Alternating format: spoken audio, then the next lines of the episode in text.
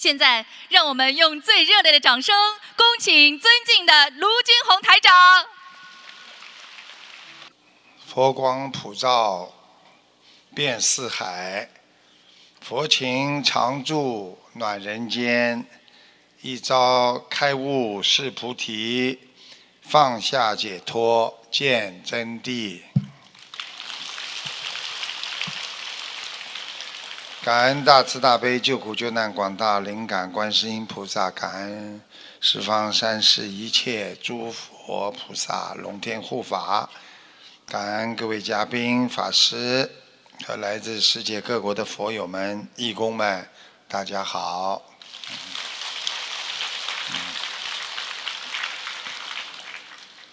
法语甘露娑婆诃，天上人间闻佛音。两年一次的北美法会非常法喜，再次能够和大家在洛杉矶见面。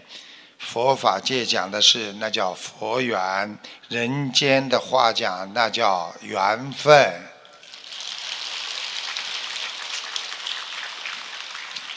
我们人间能够有缘分在一起，断尽烦恼，启发觉性，深信佛法。不要让现代社会的忧虑、恐惧，啊，还有其他的一些自闭留在自己的心中，学会断除烦恼，才能成就戒定慧。刚到洛杉矶啊，首先想到的，赶快跟大家见面，啊，看到大家非常的法喜。看到你们在学佛，你们在慈悲，看见你们已经学会了忍让，能够舍去很多人间的五欲六尘，实际上你们已经在接近菩萨的思维和佛法的佛法的根本。所以中华传统文化讲，人的心像一个容器一样，快乐装多了。烦恼就少了，君子装多了，小人就少了。我们人要学会简单一点过日子，简单装多了，忧愁就少了；满足装多了，痛苦就少了。愿菩萨保佑我们所有的学佛人，能够在人间助人为乐，幸福在幸福的长河当中拥有更多的智慧。所以，一个人智慧是最重要的，没有智慧就很难逾越出啊这个世界的灾难。当今社会天灾人祸不断。在今年的八月初，美国的芝加哥在两天内就发生了三十三起枪击案，共有六十六人中枪，十二人死亡。俄罗斯一名六十岁的男子在浴室里就这么不当心的摔倒一下，没想到一个马桶的刷子透过眼眶插进了他的头颅。经过医生的救治，该男子不幸逝世。美国的滑，英国的滑雪新星叫艾利斯科特，十八岁生日当天自杀去世。为什么会自杀的呢？就是因为他错过了国家队集训的航班，担心让家人失望，引发忧郁症。人生苦短，生命无常。一个人即使再有钱、有名、有利，也留不住自己的生命。每一天的惆怅，每一天的痛苦，会让自己产生烦恼，心生忧郁。众生有时候为了满足自己一点点的欲望，不惜浪费自己有限的生命。想去永久的保存人间虚幻的物质，台长一直告诉大家，人生是一趟没有回程的列车，从一个出生的小床到离开世间的一个小盒子，我们什么都不能带走，享受的只是一个过程。在这个过程当中，没有一样东西留得住，所以要学会战胜烦恼，抛弃执着。所以在我们这个世界上，要以悟为心声，改变自己，赶快的看穿，要开悟。很多人一辈子放不下执着，这是我的，那是我的，到了最后一无所有。要克服自己的欲望，你才没有明天的后悔呀。有一位虚成大师曾经告诉自己的弟子说：“你们要养成良好的性格和习惯。”他说：“性格和习惯一旦养成了，有时候就很难改变，而习惯往往能够决定一个人的命运。”他曾经给弟子们讲过一个故事。他说，在世界上有一家非常有名的大的图书馆被烧毁之后，只有一本书保存了下来，但是并不是一本很有价值的书。于是，有一个只认识几个字的穷人，他用了几个铜板买下了这本书。这本书并不是什么有趣啊，但是里面却有一个非常有趣的东西。那是窄窄的一条羊皮纸，上面写着“教你如何点金石的秘密”，就是找到点金石的秘密。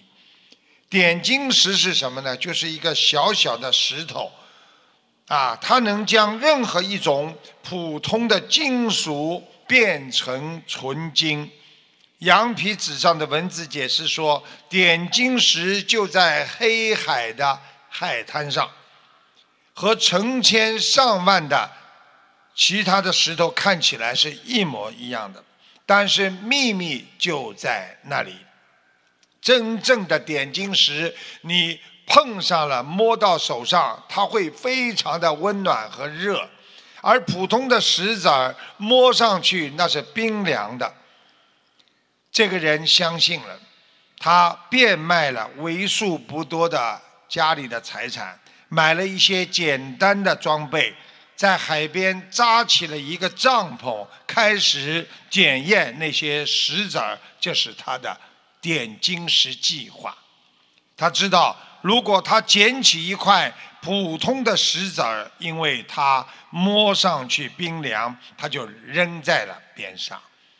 他可能有几百次的捡起了每一块石子儿，一摸都是冰凉的，一直在这么扔。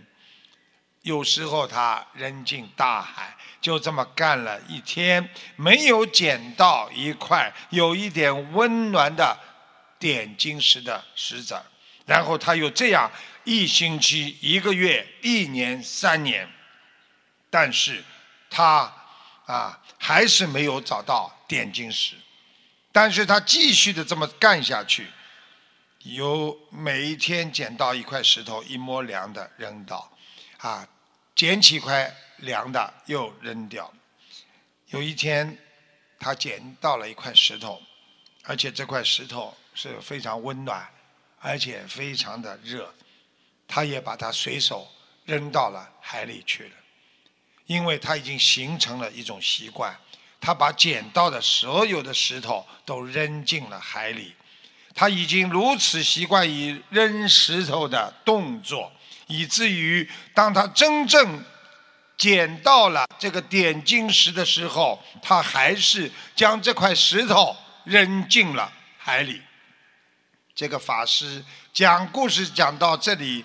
他就是告诉我们，性格和习惯有时候会阻碍你成功的障碍，让你扔掉握在手里的机会。坏的习惯也是这样，所以我们学佛做人，不能养成不好的习惯，要养成一个好的习惯和性格，那就是你这辈子成功的表现。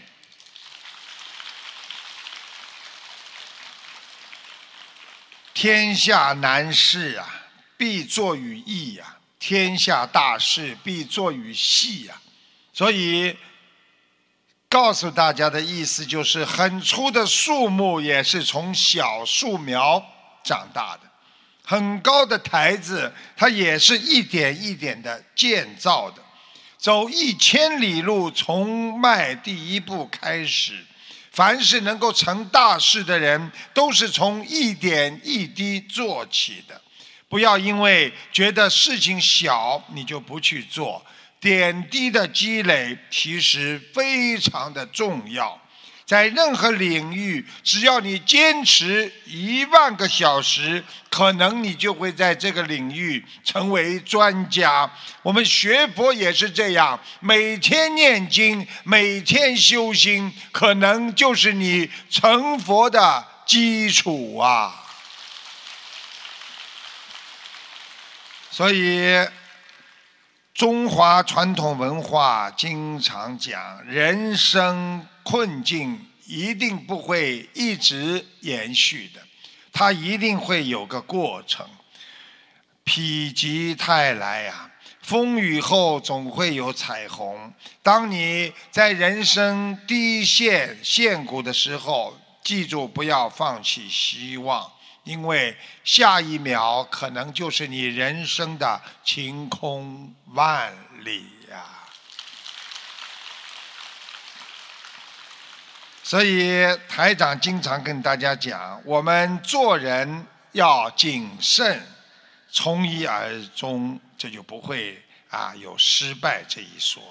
很多人呢，做什么事情都是三分钟的热度，啊，最初的激情过后。以后就是得过且过，人生就是这样被荒废掉的。所以不忘初心，方得始终。我们要懂得克制，从一而终，才能不至于辜负自己的啊一生的修为。有一位禅师，有一天要开门出去，突然。被闯进来的一位身材魁梧的大汉狠狠地撞到了身上，把他的老法师的眼睛都撞下来了，还弄破了他的眼皮。而那位撞人的大汉竟然毫无愧疚之色，还理直气壮地说：“哎，你长没长眼睛啊？你戴眼镜有什么用啊？啊，谁叫你戴眼镜的？”禅师只是笑了笑，并没有说什么。大汉颇觉惊讶地说：“哎，和尚，你怎么一点不生气啊？”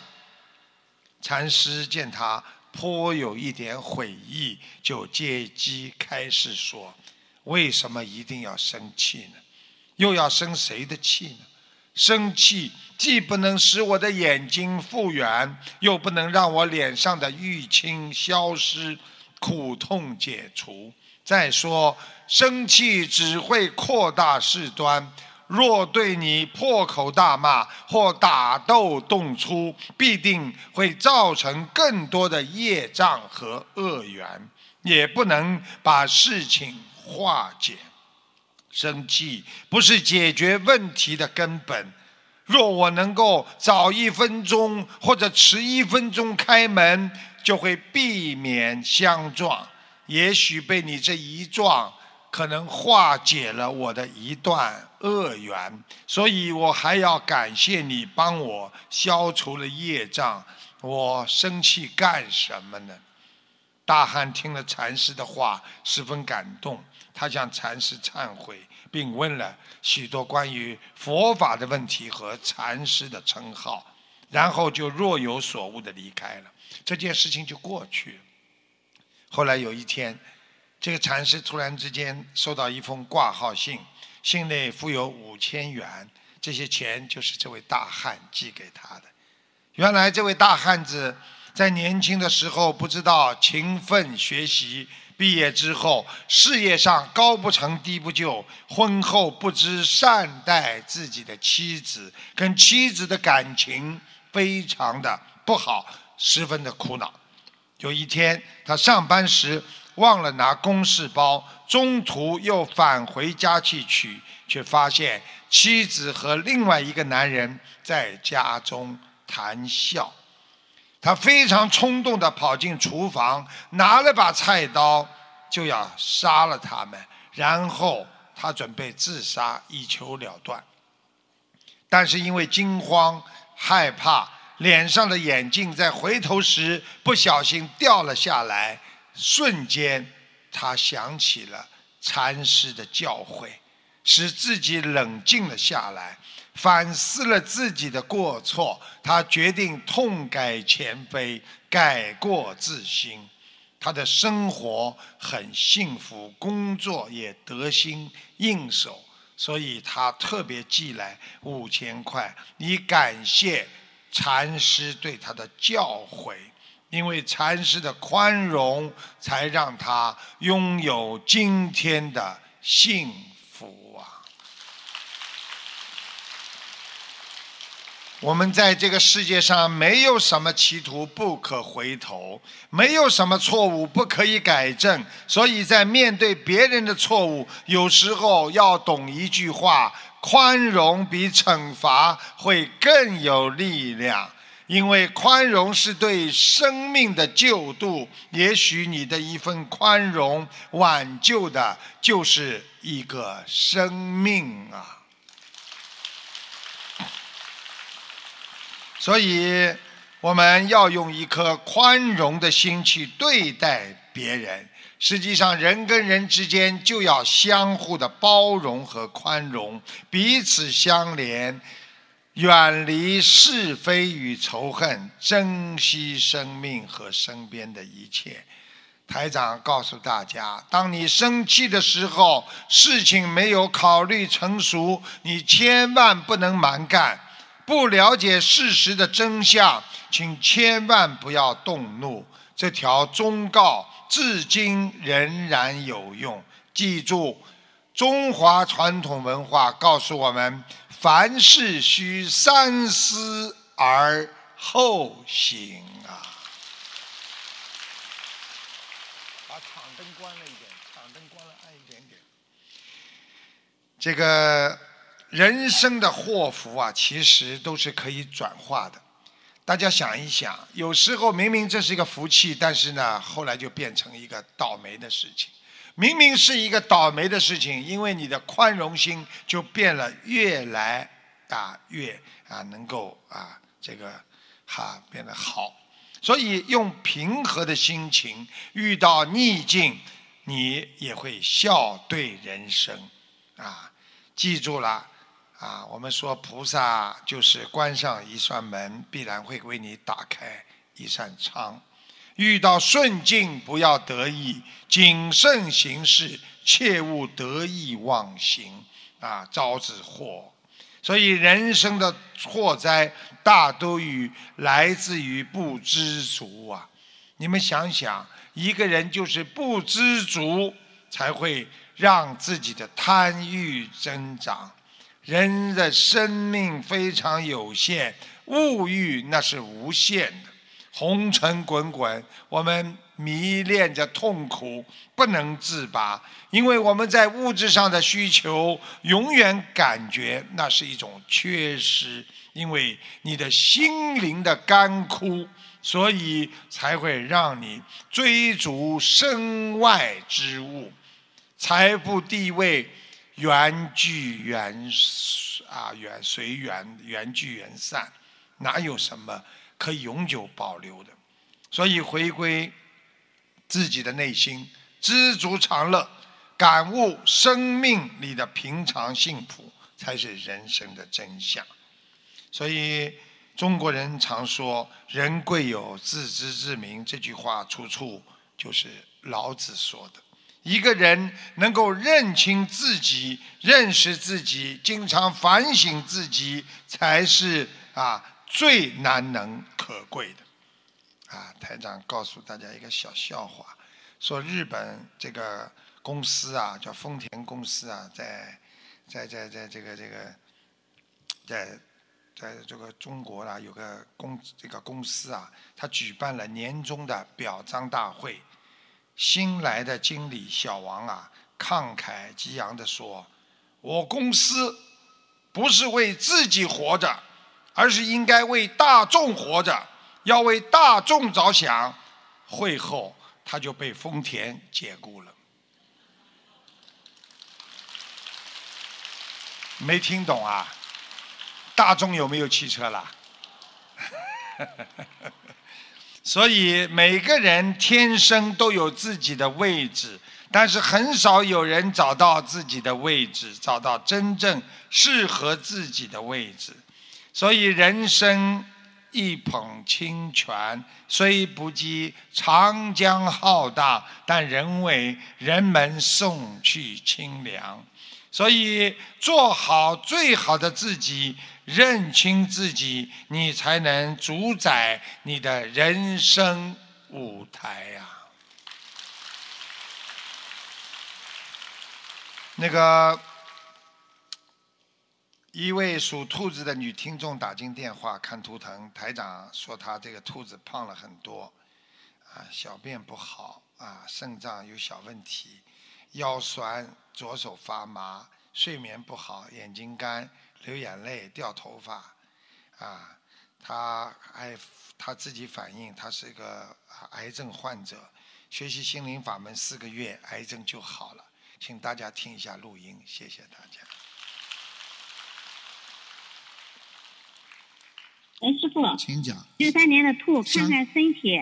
胖很多，这个兔子啊。哦，胖很多是啊。胖很多。这个泌尿系统要当心，小便不好，尿频，嗯，嗯，然后呢，肾脏有点小问题，腰啊经常酸痛，腰，嗯，是是，对，还有左手发麻，啊，对对对，啊，还有啊，晚上睡觉睡眠有时候很不好，啊，是，我是呃癌症患者，我知道，就是就是离心灵法门四个月，我就癌症就好了。师傅，看看我的妇科，子宫壁膜癌没了，子宫很好啊，好了，现在现在没事了是吧？子宫没事了，你自己的眼睛要当心，你你你眼睛老流眼泪水呀，到了晚上睡觉嘛干。啊，是是。而且掉头发。嗯，对对对。啊，要特别当心。感恩师傅，感恩菩萨。哎。嗯，谢谢。好像。这个录音好像我的声音怎么这么闷的？你们现在听我声音闷不啦？不闷啊，不闷我就多讲一点。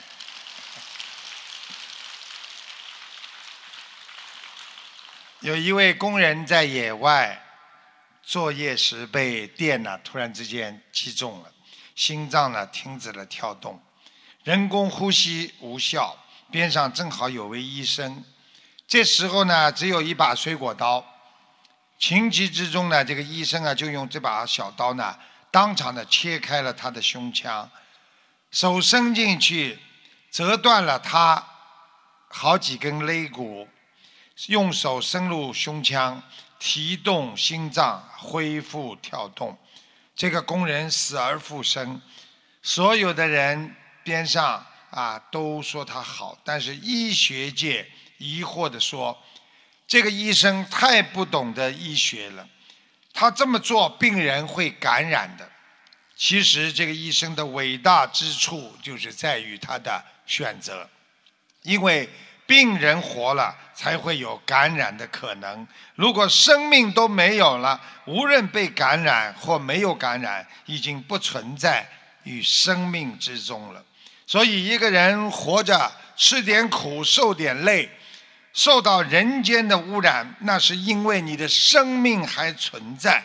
如果你的精神崩溃，如果你的肉体死亡，你已经不存在你的污染问题了。所以，我们学佛人从这个故事当中应该懂得：先要救自己的慧命，才能救自己的生命。慧命的伟大在于知道自己的生命无常。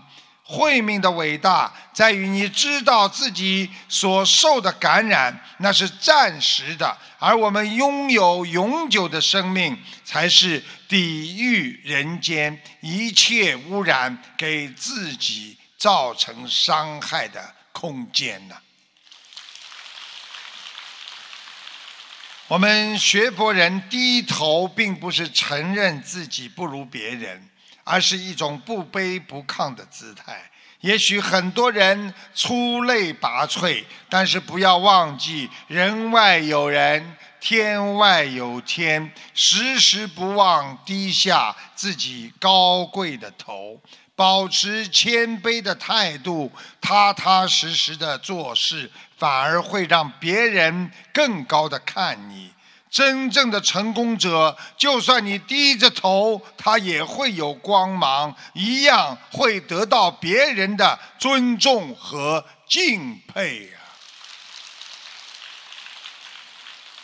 所以，知其人之心，为吾之心，是为智。这句中华传统。文化讲的就是懂得别人的心，你才会懂得自己的心；懂得别人的意思，你才能明白真正世界上生活的含义。我们伟大的佛陀，我们伟大的菩萨，是最知道我们人间孩子受的苦，所以观世音菩萨妈妈才会说有求必应啊。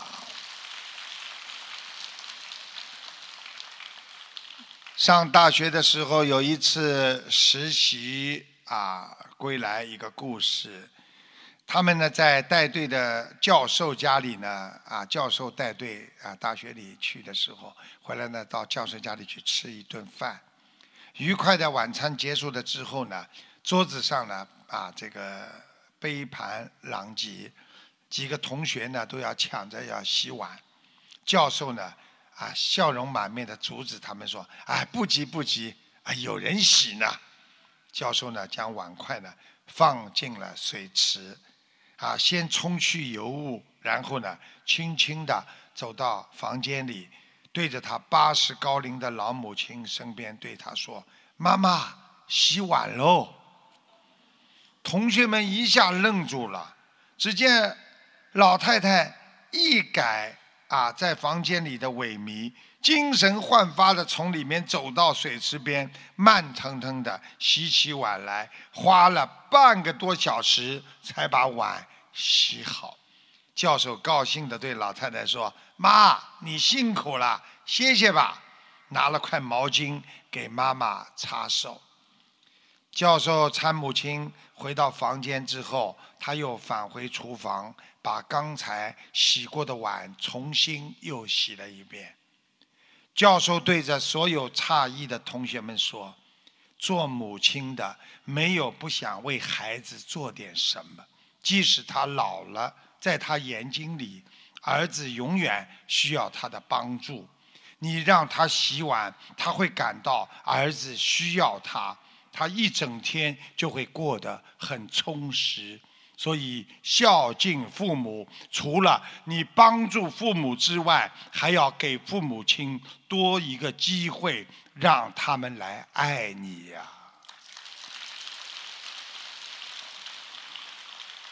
所以台长告诉大家，学佛就是做人，做人做得好的人，学佛也学得好。每天做七件事情，运气会越来越好。微笑，你的气质会越来越好啊！微笑的人，就让别人感受到你会有包容心；爱笑的人，就会感受到无比的轻松自在。心情好，什么都好；心情不好，一切就乱了套。所以，微笑的人，他不但有气质，而且超越了他的年龄、衣着和外形，深藏在内心。那不是一种微笑，那是一种美丽心灵。所以，很多人自己气自己，自己跟自己较劲儿，不如学着微笑。与其忧郁的过一生，倒不如开心一点。你对别人微笑，别人也会冲着你微笑的。我每次出去开法会，都是看到很多人开始的时候笑不出来。啊，我从上面看我很清楚，啊，一看笑笑不出来的。你想台长讲了一句笑话，因为他烦呐，他心里很多烦的事情啊。我问你们，你们烦得完吗？烦不完的，到死了还要烦呢。听得懂吗？所以还不如不烦，啊，什么都不要烦。第二，不要去抱怨，你的处境就会越来越顺利。很多人动不动就去去抱怨，假如生活抛来啊，这个啊，这个这个啊，让给你一个痛苦，啊，让你感觉到看不习惯。啊，这个看不惯，那个看不惯，记住了，你无法改变，你就改变自己嘛。你看人家不习惯，你慢慢时间长了，我一定要看习惯。遇到不顺利，我不抱怨，因为抱怨没有任何好处，只会越来越糟糕。你整天的抱怨家人不够体贴了，抱怨你的老板没有对你啊。这个你的努力进行表扬了，抱怨自己总不成功了，啊，抱怨并不能替你去解决这些问题，所以我们有时候抱怨不公的时候，首先先要看一下你这个人自己是珍珠还是沙子。如果你不是珍珠，你努力使自己成为珍珠，沙子再多，最终也掩盖不住珠宝的光彩。所以你是一个人才，你终有一天会发光发亮。所以懂得放下，懂得拥有美好的明天。因为抱怨都是过去的事情，抱怨已经是发生过的事情，发生过的事情已经发生了，你再怎么样也没有办法了。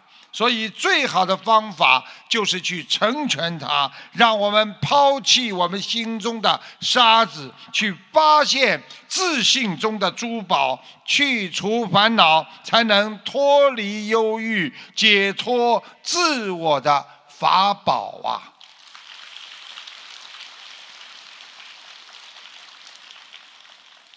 第三，你们愿意不愿意听了？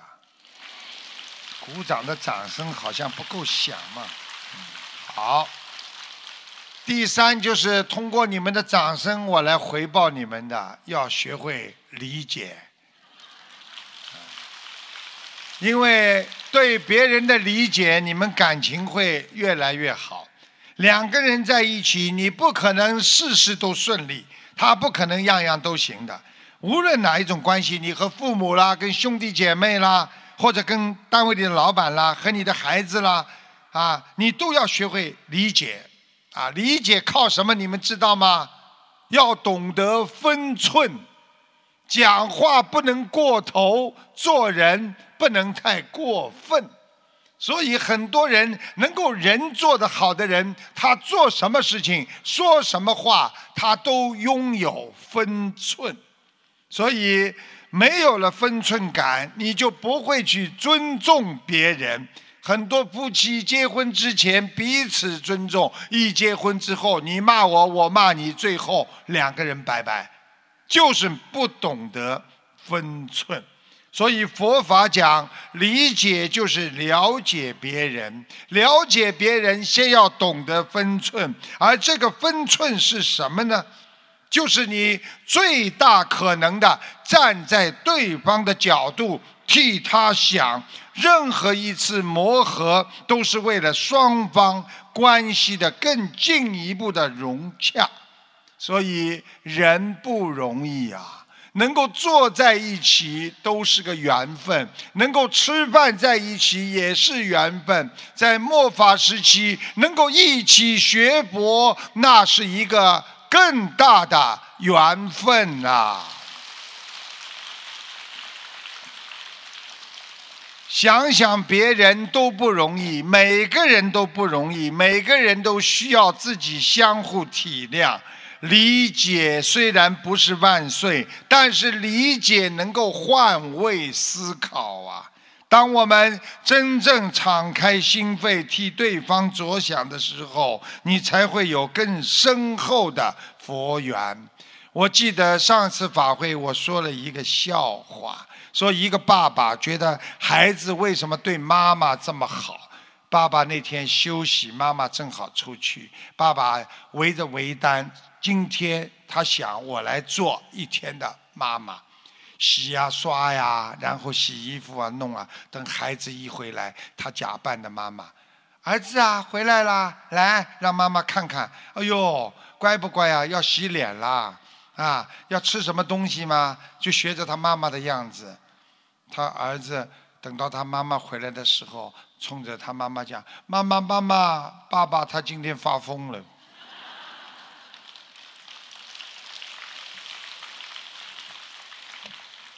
有一个富翁的孩子，啊，很小就失去了啊啊这个啊失去了他的母亲啊，这个富翁的妻子他走掉了，于是呢，他请来了一位管家来当自己这个儿子的保姆啊，料理家务。当这个小孩长到十几岁的时候，这个孩子突然也生了一场大病啊，也过世了。这个富翁呢，经不住二度失去亲人的打击，不久之后，也因为过度的悲伤，与世长辞了。这一家三口都走掉了。这个富翁没有留下遗嘱，也没有亲戚留在人间。于是，当地政府根据法令，将这位已故的巨子的财产充公，并且拍卖。他所有的所属的遗物，富翁的老管家是个穷人，但他决定买下一件遗物作为纪念。那是一幅挂在楼梯走道墙壁上的油画，上面画了他照顾了十五年他最亲爱的小主人。这幅画多年来都不曾取下，屋子内的物品都被拍卖的啊。啊，这个差不多了，但没有人要那幅与自己没有关系的画，因此老管家用很便宜的价钱把这幅油画买下来了。老管家带回家，打算仔仔细细的将它清理装裱一下，因为他十分珍惜这幅画带给他的回忆。我想考考你们，我说的这个老管家讲到现在。是女的还是男的？说男的举手，放下来；说女的举手，放下来。你们说女的，你们说说女的说对，还是说男的说对的呢？啊！我告诉你们，你们记住了，女人比男人。要慈悲多呀！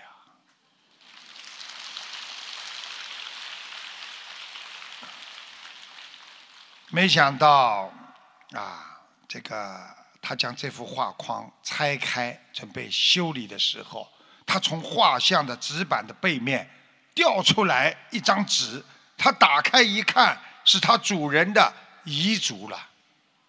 遗嘱怎么写的？你们知道吗？他的主人。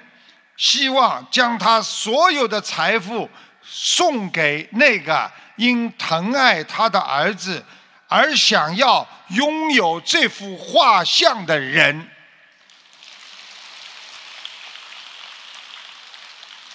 所有的财产全部归这位女的，所以慈悲能够得爱呀。学佛只要用心、用慈悲、用宽容的智慧，一定会有回报。真诚的帮助别人，你就能得到命运真正的改变。所以幸运总是帮助那些慈悲并拥有爱心的人。我们学佛人不追求名利，却经常获得意外的收获呀！你们没有获得意外收获吗？菩萨帮了你们多少啊？你们感恩还来不及呢。有一个同修的奶奶，九十五岁，所以我跟你们讲过的，女士活得长啊，九十五岁身体不好，躺在床上，我的妈呀，只有一口气了，嘴巴也合不拢，家人已经准备给他后准备后事了，同修就给奶奶放生，并把自己二零一七年吃素和网上法布施的功德。转给了奶奶，现在奶奶能够自己吃饭、走路了，请大家听一下录音。感恩师傅，最后做一个分享。同修奶奶今年九十五岁了，六月初身体很不好，躺在床上，只有一口气，嘴巴也合不拢了。家里人已经给她准备后事了。同修给奶奶放生，把自己二零一七年吃素的功德，二零一七年网上法布施的功德转给了奶奶。同修奶奶就慢慢好起来了。现在能自己吃饭，慢慢的走路了。同修小姑和表弟都在修我们法门，可能也在给老人烧送小房子和做功德，所以同修奶奶恢复的特别快。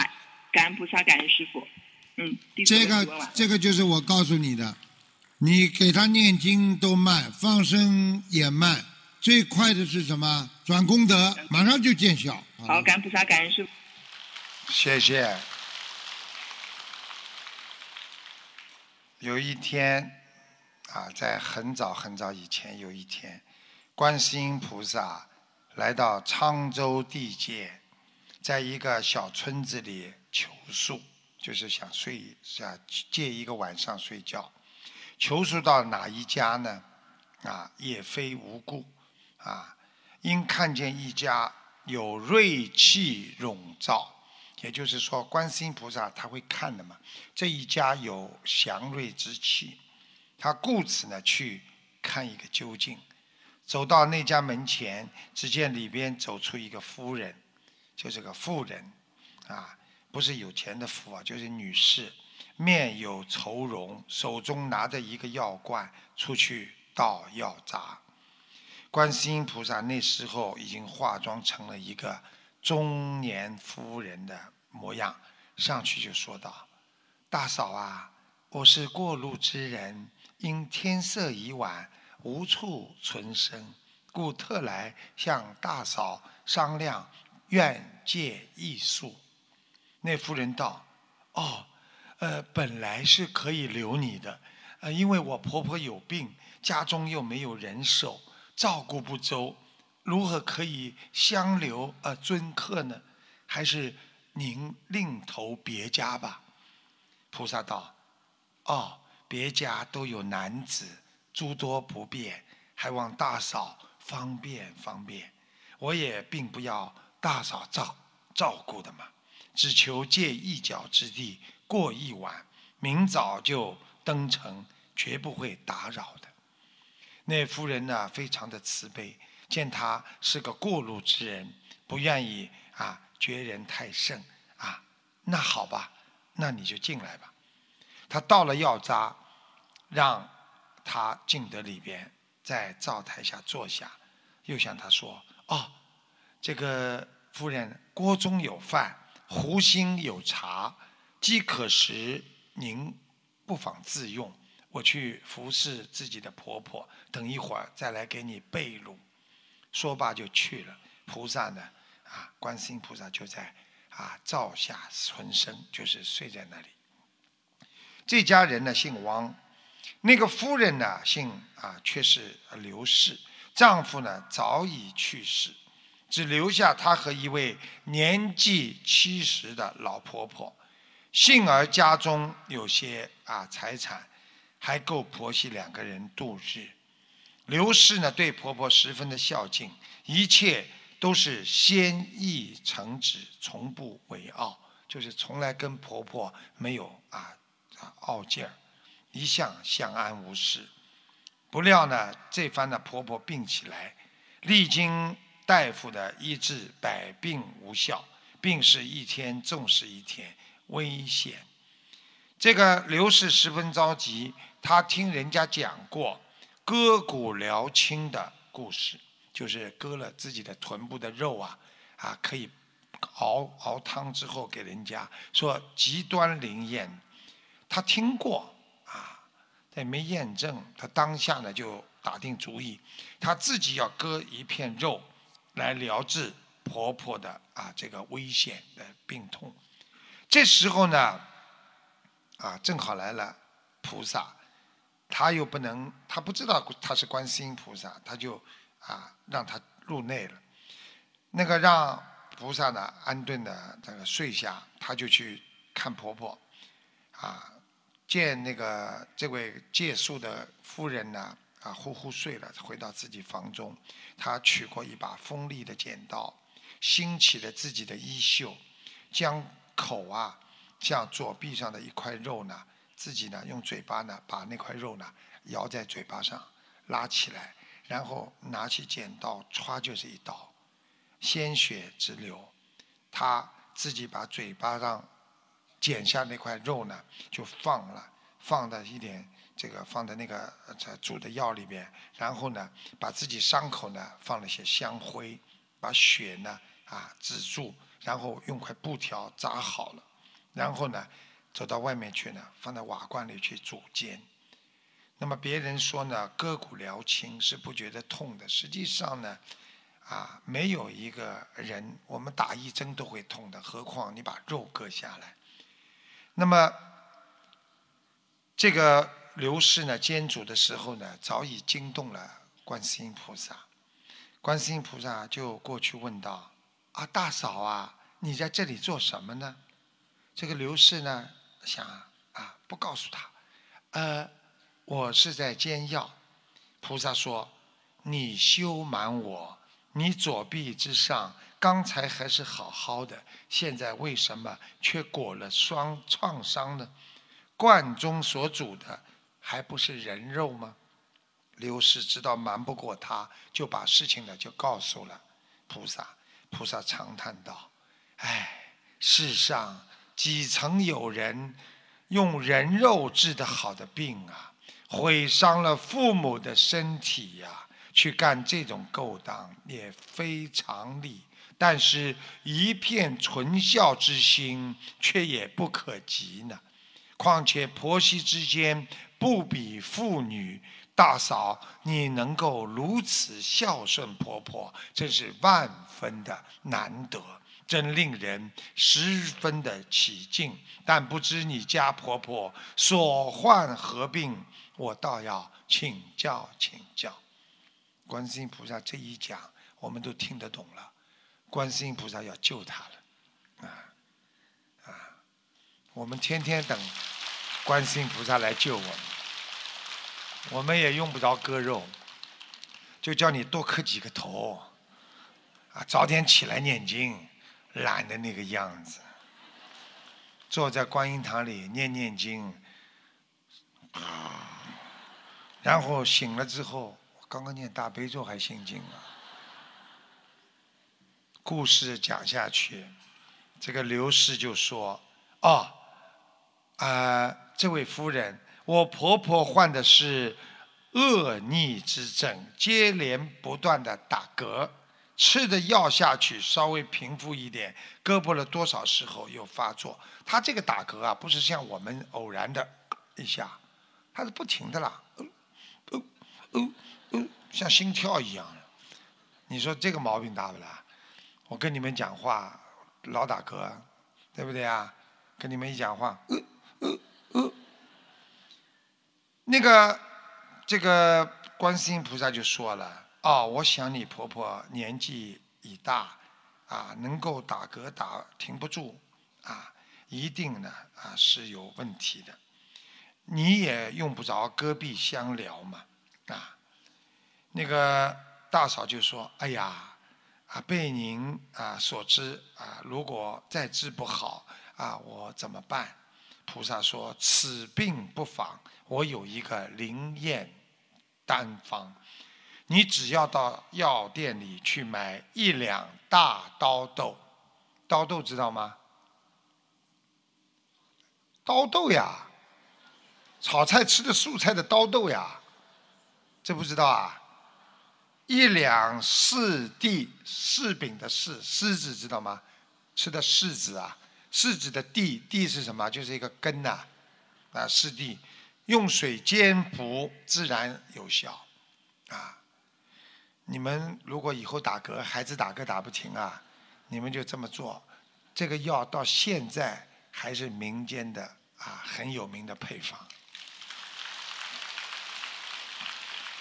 这个刘氏于是啊记住了，到了第二天清晨，菩萨作别而去。这个刘氏就托人到市场上去药铺的买了两味这个药，浓浓的煎上一味，给婆婆吃了，啊，再煎第二碗。第一碗吃过之后，马上平复了，啊，婆婆沉沉的睡去。醒来之后还有一点点，然后呢，已经不像以前这么厉害了。第二碗药吃下去之后，隔了半天，这个打嗝完全平息了，像灵丹妙药一样。然后呢，悉心照料婆婆，病体啊痊愈，这个一般说故事呢，总有个结尾的，啊，都是这么讲的。再说，菩萨此时已游遍中土各区，广传佛法，中原佛教兴盛，心上甚是欢喜，便择向南行，意于问道闽月。返归南海，所以南海观音啊，大家听懂了吗？其实菩萨也好，一直在啊弘扬佛法。实际上，弘扬佛法的人能够有一个心很重要，那就是善心；能够去帮助别人的人有一个心很重要，叫善良。所以做人一定要善良真诚，你给别人温暖，别人才会给你阳光；你给别人真心，别人才会给你善良。即使没人感激你的善良，你也要选择做一个慈悲的人，因为我们的慈悲不是因为别人，而是为了自己呀。选择做一个什么样的人，是为了自己，不是为了别人。每个人都多一点善良，社会也会多一点善意。坚持善良的心，因果正在偷偷的赐福给善良的人，报应正在惩罚那些邪恶之人呐。讲一个小笑话，要学会包容了啊！丈夫下班回到家，看见妻子在揍儿子，他呢没理他们，就直接走到厨房，看见小矮桌上煮好的一锅馄饨，于是呢他盛了一碗就吃了。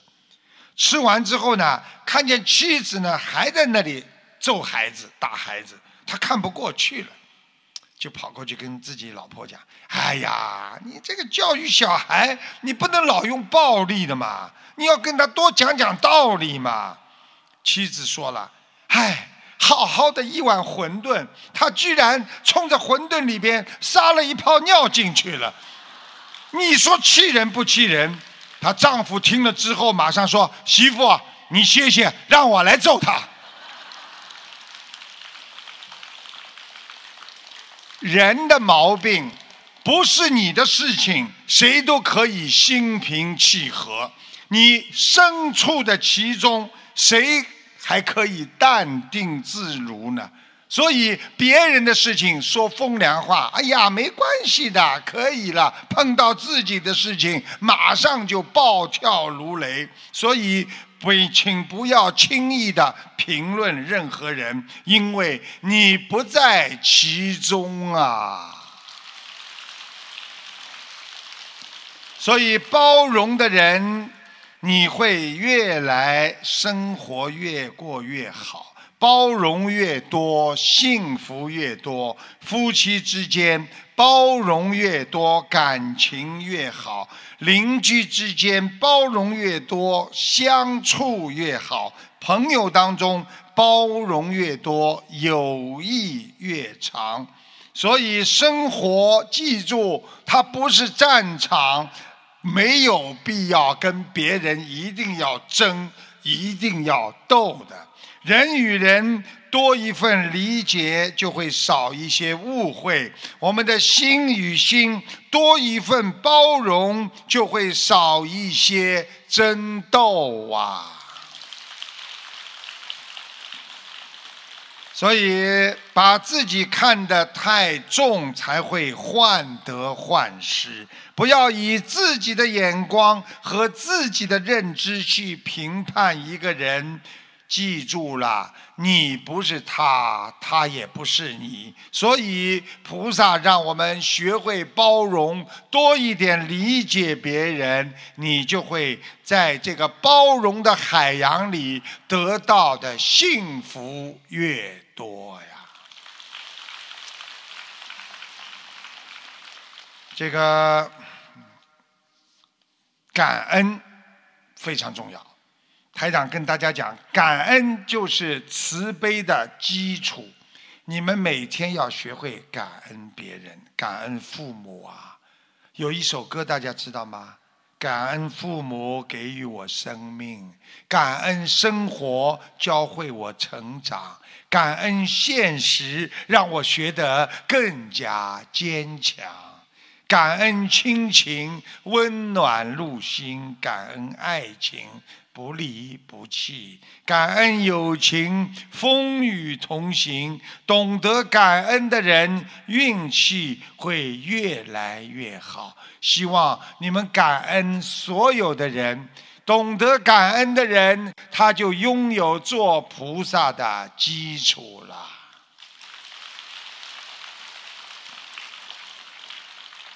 教你们怎么感恩，好吗？啊。学会欣赏别人，学会欣赏别人。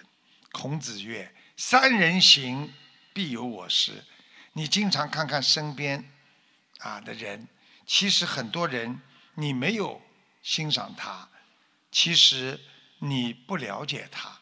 有一些人他很平凡，但是他很非常的有品质，所以。因为这些人他没有放大自己的功德，但是他认认真真的生活、努力工作、真诚待人，就是像我们上次在法会当中一样，我们那些佛友自己淋着雨给我们的佛友撑着伞一样，想一想几万人的饭，那些佛友天天的起早贪黑的在做。他们真诚待人，他们的这个朴实真切，让我们感受到这个世界上有胜过亲情的感情，那就是佛情。他们在你失败的时候，抽受到挫折的时候，他们会安慰你、帮助你；他们在你成功和兴奋的时候，他们会鼓励你、赞美你。所以。下雨的时候，他会拉你在屋檐下躲雨；刮风的时候，他会为你披上一件温暖的外套。这些人才是你应该真正欣赏和学习的人呐。我们的母亲就是这样，所以要懂得怎么样来改变自己。所以要经常想到，啊，大众的慧命在你一人呐。汝要不行，罪在汝身。我们活在世界上，你要为所有的人负责。你要看见那些还没有开悟的人，还没有学佛的人，还天天忍受着痛苦的人，你要去让他们开悟，让他们学佛呀。你。不能自己忍耐，但是你要学会理解众生的痛苦。所以你不理解别人，你就会导致自己更加的痛苦。想一想，夫妻吵架到了最后，因为先生对你不了解，你自己痛苦万分的。所以你先要去理解先生。所以我们学佛人的本性和性格，就是十年树木，百年树人呐。一个人的道德品质，那是最重要的。我们在世间碰到五欲六尘的诱惑，我们马上就会魂不守舍，所以缺少对现代社会环境的免疫力，心会随着境转。所以这样，你就不会拥有良好的心理管理。所以一碰到名啊利啊，马上就把什么都忘记了。要记住，要懂得，我们学佛人最重要的就是一个慧命。所以，没有慧命的人，他是没有智慧的人。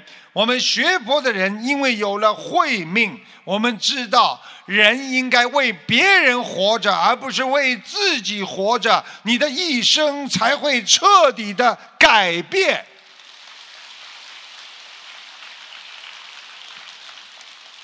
学佛是为了改变，想改变的人才能学佛。我们要心系阳光，远离业障，学会善良，满身佛光。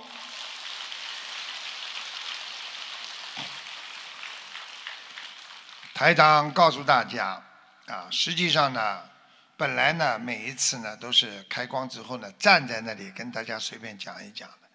那么现在呢？啊，见了大家呢，所以台长呢也是正规的跟大家像开示一样跟你们讲，所以，所以其实呢，今天是第一天，现在的时间正是澳大利亚睡觉的时间，我现在没睡觉，那么你们经常在电话里说师傅啊，你要好好睡觉，所以我要睡觉去了。但是我看着你们这么开心，我也不想睡觉了。啊，每次给你们开示，最后总有什么？啊，讲两个小笑话给你们听听，好吧？我经常跟你们讲了，讲笑话笑得出来嘛就笑，笑不出来嘛捧捧场，鼓个掌，啊，没办法了啊。两个啊，我看是不是太好笑了？我自己都没有信心。老李的儿子得了一种怪病，走路呢老是摔倒。老陈呢以为是中邪了，啊啊，就是老李呢以为是儿子中邪了，就带着自己儿子呢去看巫婆。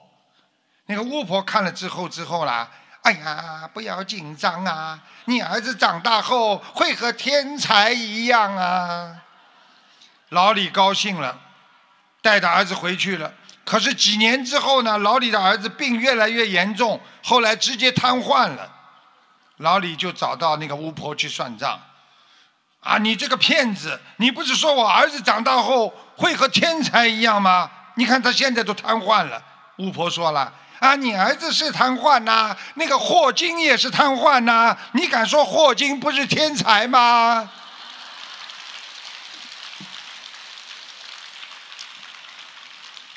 这个笑话告诉我们要正信，不要邪信啊！所以我叫你们不要经常去找通灵人啊，要要，因为通灵人你找他，他去找谁呀？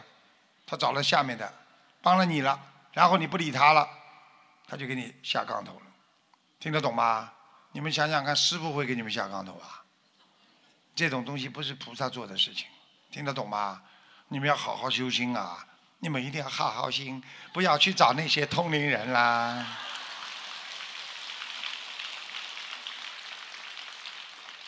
他说有一个人呐，去找了一个大夫，这个大夫给他看病之后呢，建议他呢多运动。啊，你要少买饮料，多喝白开水。你要多啊多坐公交或者步行，不要在外面吃饭，尽量吃素，少吃肉类和海鲜。这个人点点头，就问这个医生：“呃，医生啊，我是啥毛病啊？”老中医说了：“哎，收入太低，压力太大，不适合高消费，一花钱就上火，真乃神医。”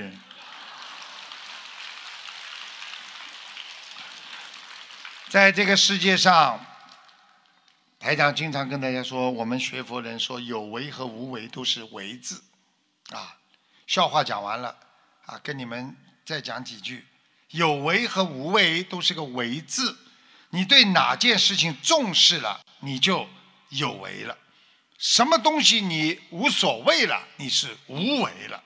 所以一切有为法是建立在无为法的基础上。所以很多人学佛很累呀、跑到外面呢学了，听了人家讲啦，云里来雾里去，听都听不懂。你看我两句话把有为法和无为法就说明了。啊，台长，这是给你们一点忠告啊，一个人要吃得起苦，要忍耐，忍耐像什么？要像海绵，脏水、污水也要能吸进去，然后慢慢把它整掉。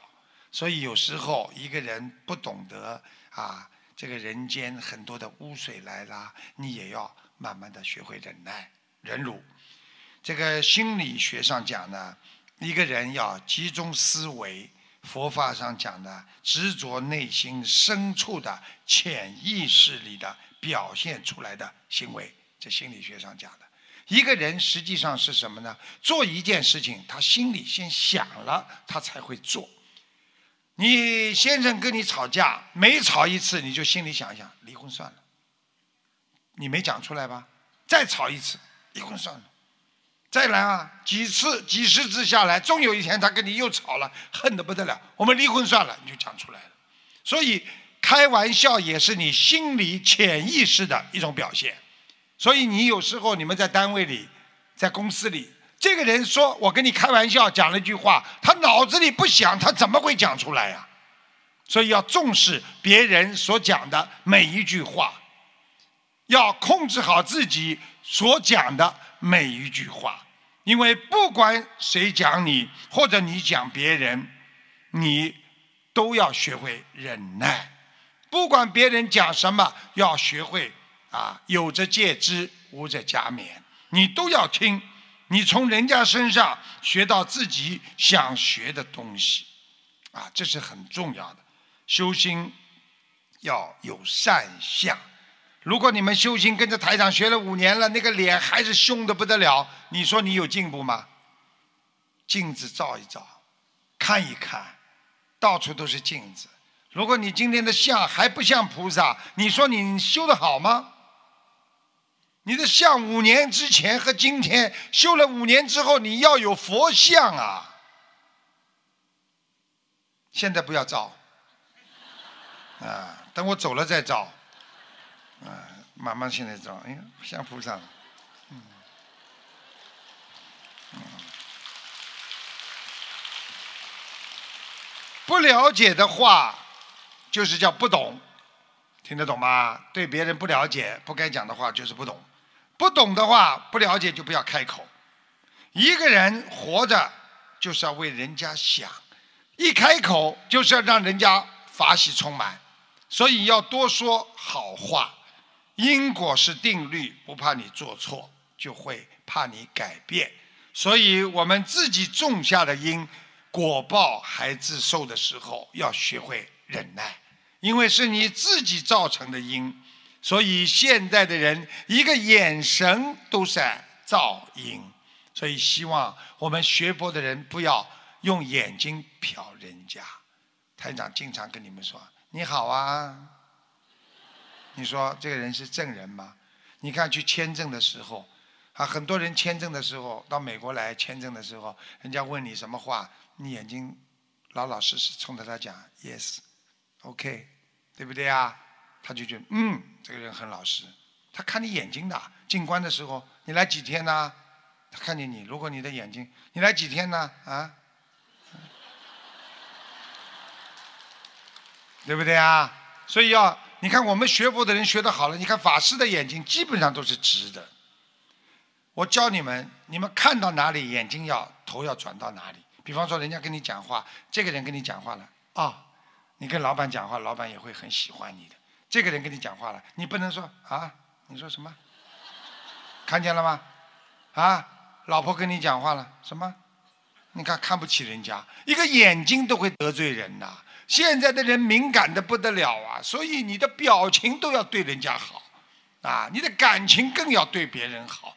所以现在你双手合掌，那是十指连心啊，代表你的心啊，啊，所以你们自己要懂得，眼睛很重要，唯一的让别人感觉到你心灵的优和不好，优和良，全是靠你的眼睛的。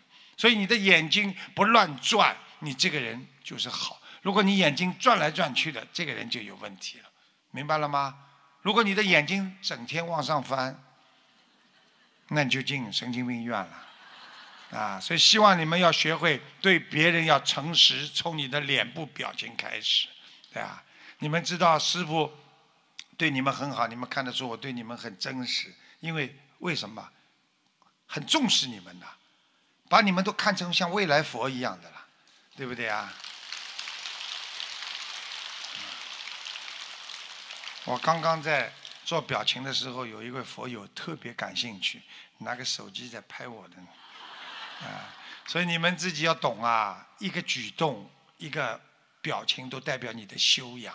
台长经常跟你们讲，出去吃饭就看得出，因为中国的文化里边有啊饮食文化，饮食文化是什么呢？就吃饭当中就知道你的性格和你的为人。今天你跟老板坐在一起吃饭，或者跟一个领导坐在一起，啊，电话一响了，你必须要站起来跟人家说啊，对不起啊，我到外面接个电话。你在边上打电话，你好坏他全知道。你在边上一打电话，拿起来一看，这个人是比你下属的，哎，我在吃饭，别打来了，没事没事，好好了好了，挂掉了。这个领导在边上一看，你看对下属这个样子，对不对啊？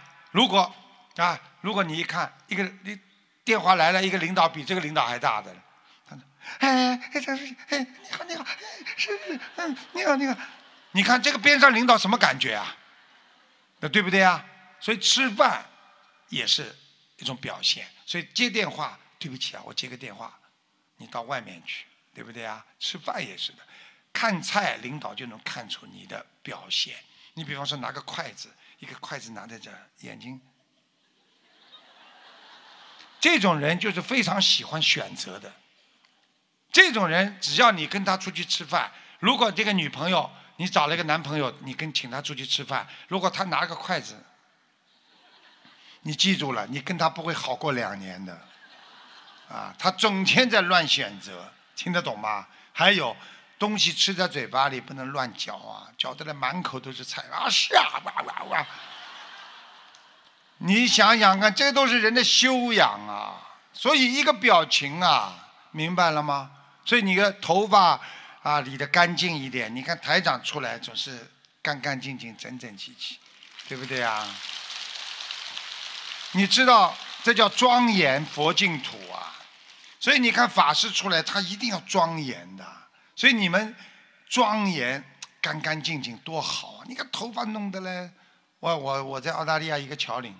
啊，很大的一个桥领，他他他平时呢，他跟我在一起啊，我经常一看他头发这么掉下来，我总是帮他头发撸上去。那有一天部长也来呀，哎呀，什么很多的当官的全在一起吃饭的。那一天呢是礼拜六，你们知道礼拜六我总是要联谊会的嘛，但是我呢要到一到啊，那个开会。我到了之后呢，因为人太多，他在那里跟人家握手啊，要他这个头发就有一撮在这里。所以整个所有的照片拍出来，全部这里一撮。大家现在知道，一个人要多照照自己，多感觉自己，要懂得自己的毛病，因为没有人会讲你的毛病。现在这个世界上，肯讲你们毛病，情愿被你们骂的，就你们师傅了。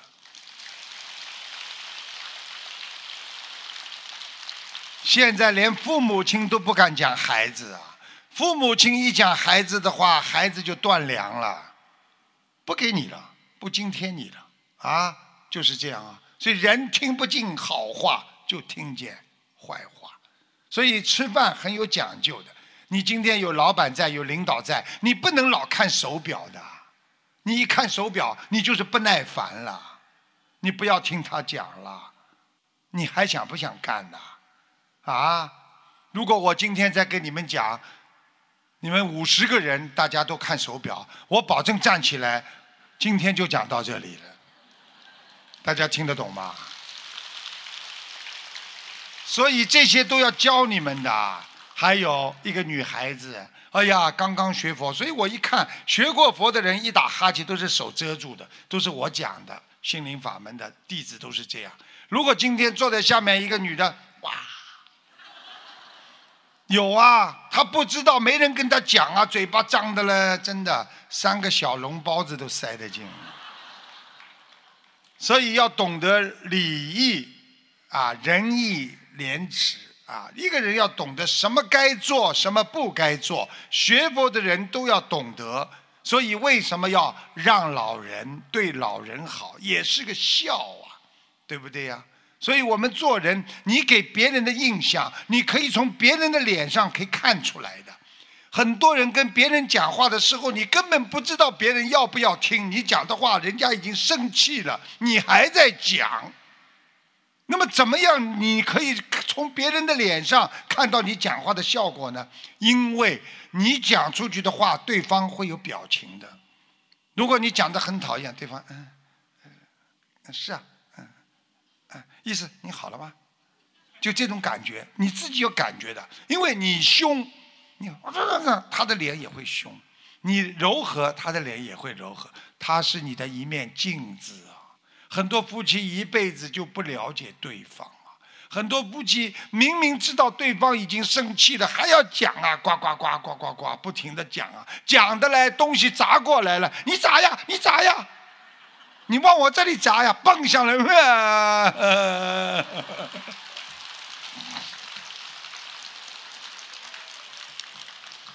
下面是今天下面讲的都是把你们当成自己孩子一样的。你们要懂啊！真的没人教导你们的，很多啊女孩子真的不懂，真的走路啊做样子。你看拍照片拍集体照，两个腿不能岔开的啊！你看你看法师的衣服，他前面全部有遮住的，但是我们现在居士我们都没有。所以你跟领导在或跟一个比较高尚的人在一起，你个腿这么一插拍照片，你说你这个照片看了多难看？对不对呀？你跑出去要有样子的。什么叫样子？样子就是你的心中的一个典范。所以要学呀，什么东西都要学的。很多人就是不懂。你看现在很多事情发生了，就是因为不懂得这些。看见老人你让座嘛。啊，我说的一个事情就是，过站了一个女的气得不得了，跟司机说：“你停下来。”他就不停。他不停的拿起个包啊，气得不得了，就直接打上去了。就司机一踩油门啊，一踩刹车，倒下来昏过去了。你们想想看了，人的脾气现在多大呀？动不动就动手，动不动就骂人。从你的脸上可以看出你的修养。一个人学佛的脸就应该有学佛的修养。所以今天呢，只是教你们一点点，让你们懂得。以后啊，吃饭呐，不能一边吃饭一边讲话的。法师的丛林制度里边，吃饭就少讲话，因为一边吃饭很难看的。我问你们，你们牙齿上镶嵌了一点脏的菜，你说难看不难看？那当你在嚼咽所有的菜的时候，哎呦，很好啊，满嘴都是菜，你说什么感觉？你们告诉我。所以我希望你们跟我学佛的人一定要学的规规矩矩，什么事情要跟人家说对不起，对不起。中华传统讲人呃礼多人不怪，多讲像我们这种，哎呦对不起啊，哎呀谢谢你啊，感恩你啊，看见别人就说感恩。我现在看见你们就说感恩，感恩你们来看我，感恩你们坐十几个小时来看我，感恩你们转机的坐二十几个小时，那对不对啊？开心了吧？我得到的是什么回报啊？大家感恩我呀，对不对啊？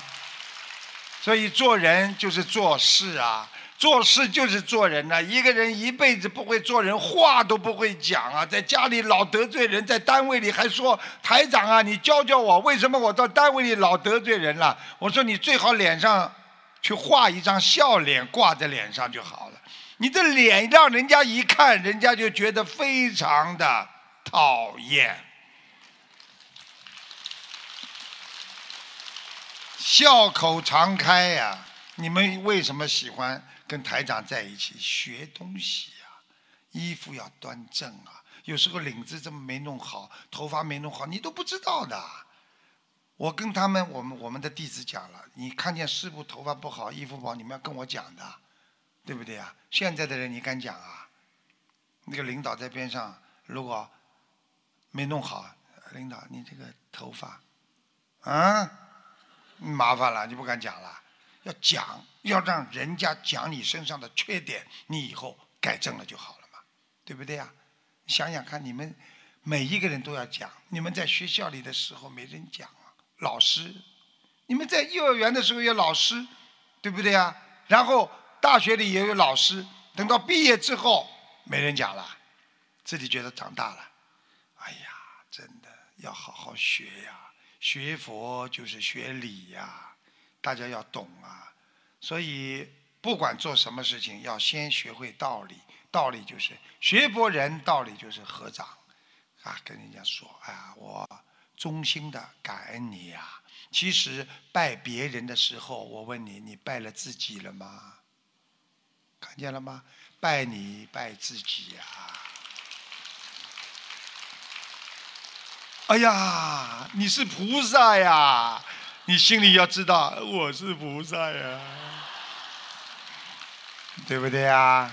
所以要懂得这个道理。你帮助别人，别人一定帮助你的。实际上，台长很喜欢跟你们随便聊聊。你们这么远的路，对不对啊？不远万里来到这里来看我，对不对呀？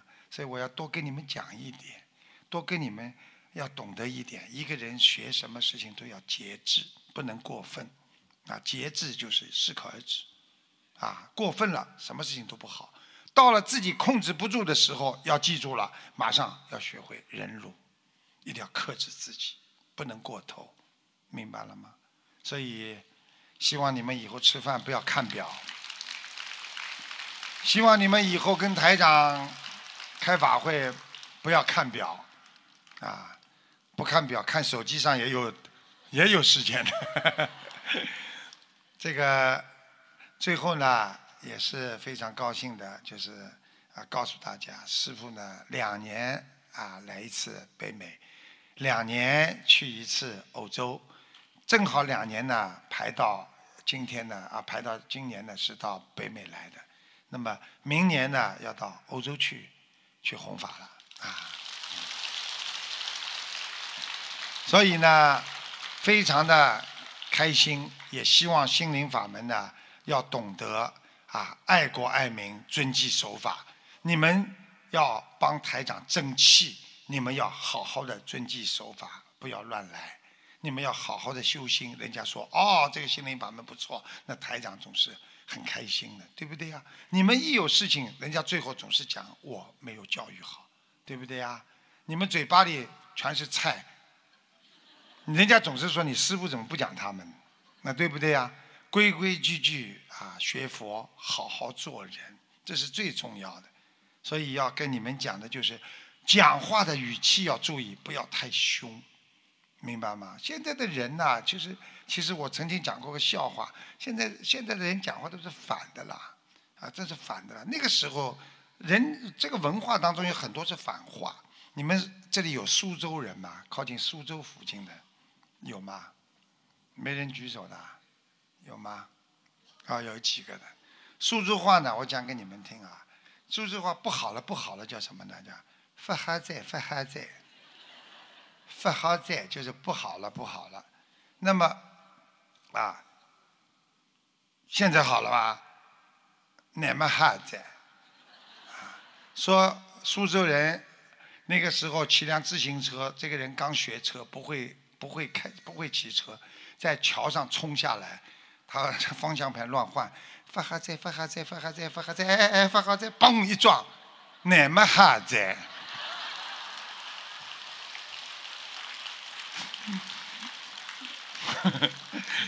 最后好了，最后反正反而变好了，所以现在的人的概念不一样，谨慎，好好的当心，一句话出来都要三思而后行，就像过马路一样，一看二慢三通过。做人也是，看一看自己做的对不对，走做事情要慢一点，不要着急，因为着急会闯祸的啊。三通过。然后你再去做这件事情，就比较容易成功了，啊！所以，我准备了很多天的了。我这次在澳大利亚，我写了大概有大的活动有七场，我天天写呀，天天写呀。所以我准备了很多精彩的内容，就准备跟你们一起分享。今天只是开头，啊啊，今天开头，啊，明天啊，明天还有。明天是啊佛友见面会，师傅也会讲很多，啊，我看见你们真的很开心，也希望啊你们呢能够好好的啊学佛，好好的修心，好好的念经，啊，爱国爱民，遵纪守法，谢谢大家。啊，如果你们。以后还想听什么生活上的要注意的情节啊啊，或者心理方面的东西啊？告诉你们，台长是心理学的专家，我有文凭的，啊啊，明白了吗？我就讲一点，一个人有逆反心理，如果你的老公你说什么，他要跟你反着，你以后就跟他先讲反的话，他就讲正的了，听得懂吗？有的人就是这样的，老老公啊，我们出去逛逛嘛。哎呀，不去了，有什么去的？老公，我真的，我真的我不想出去，我真的，我这个人就不想。哎，你这人怎么这样的啦？出去逛逛有什么关系啦？这叫妙法，做人要有妙法。每天要念经，菩萨就会在你身边。每天念经，头上会有光环。你们虽然看不见，但是菩萨看得见。希望你们好好的每天念经，念经就是念心，所以经念的好，你的心就好了。好，希望大家刚刚到啊，感恩我们这个美国的呃这个洛杉矶的同修啊，给接待大家，希望大家好好修心啊。师傅呢，今天呢。好好休息，明天呢跟大家再继续开示，谢谢大家。让我们以热烈的掌声，感恩大慈大悲的观世音菩萨，感恩大慈大悲的卢军红台长。我会给大家加持的啊，照片带来，我明天会给大家加持的。感谢大家参加本次卢军红台长世界佛友见面会，祝大家学佛精进，法喜充满。